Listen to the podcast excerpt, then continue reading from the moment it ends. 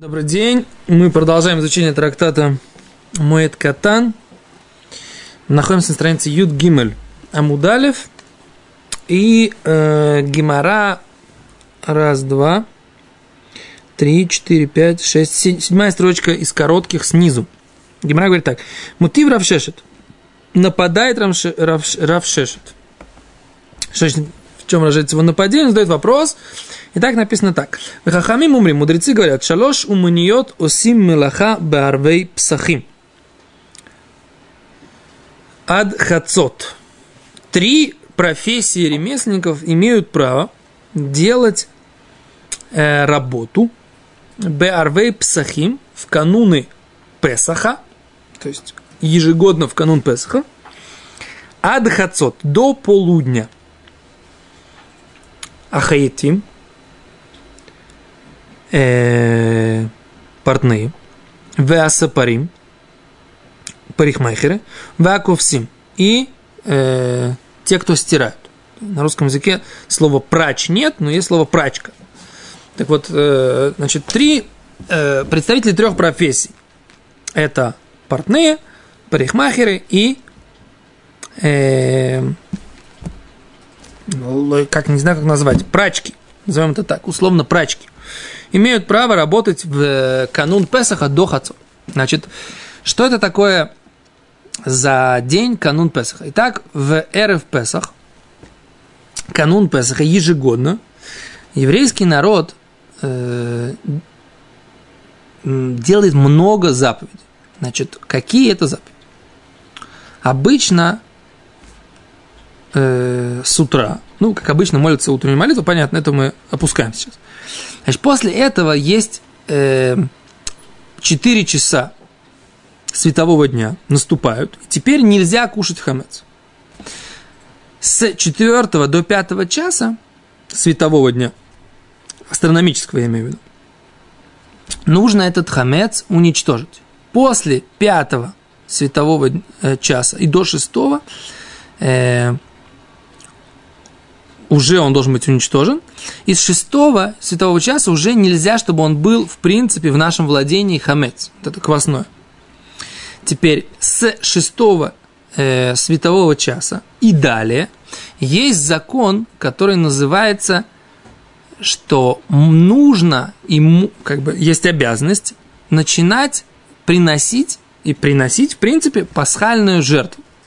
Теперь пасхальная жертва не имеет права быть приносимой, если у нас во владении существует какой-либо хамец. Этот запрет иметь во владении хамец с точки зрения Торы наступает э, после полудня в э, канун Песха. Теперь,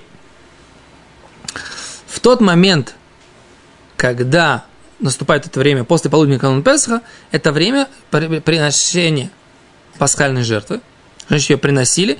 Значит, еврейский народ приходил с своими э, ягнятами, да, и козлятами, да, приходил во двор храма, там их зарезали, освежевывали, и потом забирали эту жертву в вынимали те органы, которые должны быть принесены на жертвенник, и после этого жертва забиралась, да, и уносилась в город, и потом к вечеру она зажаривалась, и в ночь на э, пасхального седра э, она была э, съедаема еврейским народом в конце пасхального седра. Okay? А это то, что называется пасхальная жертва. То есть этот ягненок или козленок, они э, приносились. При этом у тебя не должно быть Песаха уже 14-го Ниссана. В канун Песаха после полудня у тебя не должно быть э, хамца. При этом, при этом, весь этот период считается уже праздничным днем. То есть вот это вот время приношения пасхальной жертвы, это считается как уже наступивший холя муэд. И поэтому запрет работать существует в это время. Потому что канун Песаха, прошу прощения, после полудня, это уже считается холя муэд. А раз это холя муэд, то и запрет работы уже наступает. Тут приходит Гимара и говорит, что до полудня могут работать вышеперечисленные товарищи, кого, которых мы назвали. Это кто? Портные, парикмахеры и кто? И прачки. Да. Сейчас Гимара объяснит, почему. То есть сейчас мы объяснили, в принципе, что стоит за вот этим вот разрешением, что прачки работают и портные за этим разрешением этого, этой брайты. Потому что, в принципе, о чем мы говорим? Почему, собственно говоря, должно быть запрет? Канун праздника, обычно канун шаббата. Все работы разрешены. Канун праздника обычного, не Песаха, все разрешено. Так вот, мы говорим, что канун Песаха, он э, стоит особняком вот во всем этом ряду канунов праздничных дней. Почему? Потому что этот канун, он, в принципе, сам по себе праздничный день. Понимаете? Сам по себе он является праздничным днем. И поэтому нам необходимо... Сукот такого нет, совершенно верно. Сукот такого нет.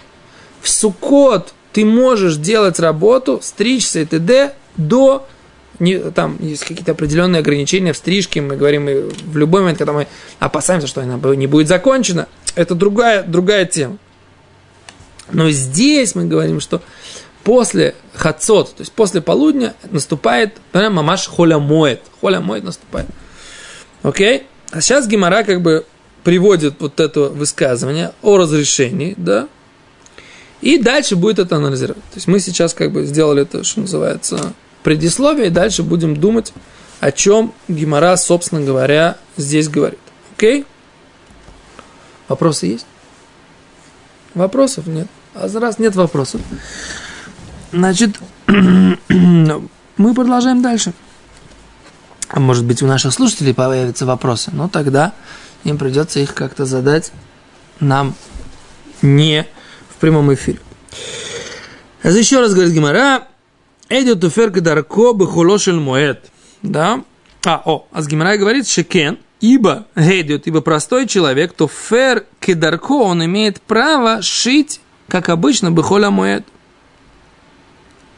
А сапарим вакувсим, а парикмахеры и прачки имеют право работать, шикен абаим мимедина сайом, ибо все, кто приходит из-за границы, вайоцеми бейтасрими, те, кто освобождаются из заключения, мутарим ли сапер, им можно стричься в элихабес и стирать. Бехолошель моет, тоже даже в холямоет. Окей? Что здесь написано? Почему до Хацот в Эрев Песах, до полудня, в Эрев Песах можно стричь, стирать и шить, потому что есть разрешение стричь, стирать и шить, и в холе моет сам для определенной э, категории людей. То есть такая аргументация. Что это значит? Э, что это значит?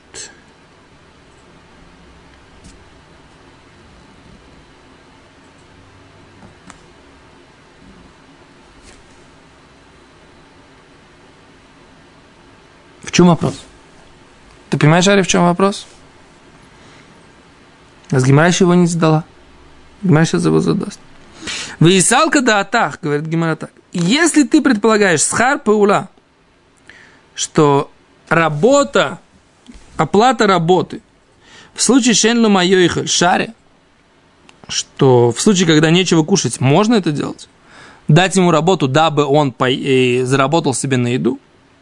Тогда говорит Гимара, зачем мы говорим, что можно делать только три работы, и под каждую работу мы приводим обоснование, что можно ее делать, ибо есть определенная категория людей, которым разрешено стирать, шить и э, что там еще? Стричься. Любая работа разрешена в принципе в определенном случае какая? Когда э, тому профессионалу, тому мастеру, который выполняет эту работу, нечего кушать. Тогда, в принципе, можно делать любую работу на основании того, что существует определенные люди, которым нужны деньги на, на, на то, чтобы жить. Да? То есть вопрос, если у нас в одном случае для вывода закона определенных категорий людей имеет значение, да, значит, в другом случае для людей другого закона, да, должна иметь значение. Это имеется в виду. Ну, наверное, да. Наверное, да. Говорит Гимара, ибо Коль мелоход намели, что все работы остальные тоже должны быть разрешены. Шикен э, э, Дагаика с Харпула, ибо есть э, оплата работы, в том случае, что я холь. Тогда говорит Гимара, матки Флоров Папа нападает Равпапа на нападение, да? Интересно, так сказать, да, парирует, как бы назовем это так, да? То есть он его атакует, на это Рав... папа парирует эту атаку. Ну, причем вопросом, да? Контраргумент, да? Эло миату. Если так, тогда биньян листри, ибо э, строить тогда можно будет в хулямоид. Шикен коталя гоэ, ибо если есть стена, которая склоняется лерешута рабим, она склоняется на владение многих, ну, грубо говоря, на улицу. И, и она э, опасна, то есть она представляет опасность для проходящих на улице, по улице. А в этом случае, говорит Гимара, Сотеру Бонек и Даркон имеет право сломать и построить, как обычно. Мипнея Сакана, ибо она представляет опасность. Так? Говорит Гимара, еще одно. И матки в равина, нападает равина тоже. Эломиату лавлар тиштри, что писать, да, в качестве, быть профессиональным писцом, а, оформление документов, лиштри тоже можно будет. Шекен котвим душей нашим, ибо пишем документы о посвящении женщин, гитин, разводные документы, вышиварим и определенные долговые обязательства. Или э, э, подтверждение возвращения долгов, да, мы пишем, ибо есть определенная экстренность, поэтому э, или опасность забыть, потерять информацию, поэтому мы пишем даже в холямоэд. Говорит, если так, тогда, если существует определенная категория вещей, которые э, можно писать, тогда и писать можно обычным образом, как в качестве писца профессионального. А то, как говорит Гимара, Эло Мараваши, говорит Раваши, Моеда Арбойсер Коромес. Ты сравниваешь 14 Нисана, канун Песаха, и Моед, и Холя Моед. Моед Мишум Тирху, Моед. В Холя Моед почему нельзя работать? Мишум Тирха, из-за того, что это лишний труд. Убамоком Псейдой, в том месте, где есть ущерб, да, Рабон, Шару Рабон разрешили мудрецы. Мудрецы в том, там, где есть необходимость, в Холя Моед они сказали, есть необходимость, мы разрешаем и говорим, что это из тех работ, которые разрешены в холямуэт. Арбаасар в 14 Ниссана причина запрета работать Мишум Цойрих Йомтову, ибо это нужно или не нужно для праздника.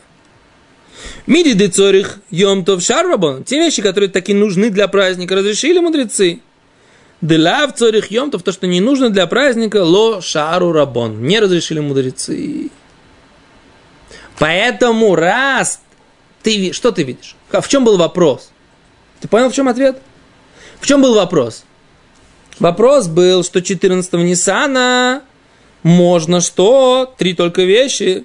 Стирать, стричься и э, э, шить. И что? Ибо есть необходимость шить обычно, есть необходимость стричься вышедшим из тюрьмы, есть необходимость стирать тем, кто пришел э, из далекой дороги. А мы тогда говорим, а почему не написано, что можно дать работу ради того, чтобы дать что, что покушать тому, кто выполняет эту работу? Потому что здесь совершенно другое разрешение. Суть разрешения здесь, что можно делать то, что нужно для праздника непосредственно. И поэтому здесь не приведена идея о том, что у него будет еда, не будет еда, есть у него средства, нет у него средств. Это не связано с этим разрешением, поэтому здесь оно не приводится. Секунду, давай доведем мысль до конца. Поэтому, а что здесь? когда мы говорим про холямоид. Про холямоид действительно можно работать там, где есть какая-то, какой-то ущерб, какая-то причина. И в данном случае можно дать и оплатить человеку работу, которую, которому нечего, нечего кушать. Чтобы дать ему работу, чтобы он мог заработать себе на жизнь. Поэтому невозможно сравнивать вопросы, связанные с канун Арбайсер, канун Песаха, да, 14 Нисан, и Холямой. Хотя отсюда из Гимары мы видим, что таки да, запрет работать 14 Ниссана, он сравним с запретами Холямоэд, но причина разрешения и запретов, она другая. То есть запрет, потому что это как бы время праздника уже, наступление, приносения пасхальной жертвы. И это считается как холямоэ. Но с другой стороны, да, с другой стороны, причины разрешения, они не такие широкие, как э, в обычный холямоэ. А, не, а, им, а только нужно ли это для праздника, для Йомтова, для Песаха первого дня непосредственно или не нужно, вот и все. Это единственное разрешение. Так я понял эту гемору. Да, что ты задаешь? Что, в связи с этим, что э, э, перед время это перед праздником, перед праздничное время, более строго, чем прямое? В какой-то степени да. В какой-то степени да. Здесь нету, э, нет э, разрешений, там, ущерб, не ущерб. Есть разрешение, нужно для праздника, не нужно для праздника. Потому что есть э, четкая очень цель. Этот день, он предназначен для чего-то. Всевышний сказал, что в этот день нужно приносить жертвоприношение. Все, ты, ты, ты сейчас не должен заниматься ничем другим. И поэтому единственная вещь, которая тебе разрешена мудрецами, это только то, что тебе нужно непосредственно для праздника. То есть так же, как жертва должна быть принесена, чтобы потом ее и кушать в праздник, точно так же и стричься, и бриться, и, и это все только, только то, что нужно. Ты готовишься непосредственно к празднику. Сейчас мы не обсуждаем, так сказать, что тебе нужно, там, есть у тебя еда, нет у тебя еды. Да? Более, более направленное время. В Суккот нет пасхальной жертвы, да? Нет. И только из-за этого в Суккот можно перед праздником работать, все что угодно делать, а в, в Песах нельзя? Да. В Суккот нет этого направленности, этого времени. То есть есть, другими словами, очень высокая важность пасхальной жертвы, да? Ну, важность пасхальной жертвы или, или, или важность этого времени? Э, я не стал говорить, что это Гзарата Котов. Почему? Это очень логично. Что здесь такого? Зачем тебе нужно объяснять, что это именно за Гзарата Котов? Что? Да. Это, на, на, это народная жертва, это делают только коины. Это же каждый отдельный человек, и у него есть обязанность приносить эту жертву. Поэтому это миллионы людей, нужно успеть всем, и как бы это специальное время для этого. В другое время совершенно невозможно, это очень зажато, так сказать, там, посмотри, как бы по статистически, так сказать, это вообще нереально было успеть, несколько миллионов жертв за буквально там за, за полчаса, то не за полчаса, за 6, 6, 5,5 часов, чуть меньше, и Гимара говорит, что было там 2-2,5 э, всего прогона Галиля, и за все это время успевали, так сказать, как бы э, они это сделать. Это... Я, я могу сказать, что есть у меня единственное, единственное объяснение, как они все это успевали. Хатам Софер, великий э, раввин Хатам Софер, который жил в Братиславе в, в первой половине 19 века, он написал э, очень четкое объяснение. Мы видим из всего этого, что понятие пространства и время в храме, когда приносили пасхальную жертву, оно не существовало.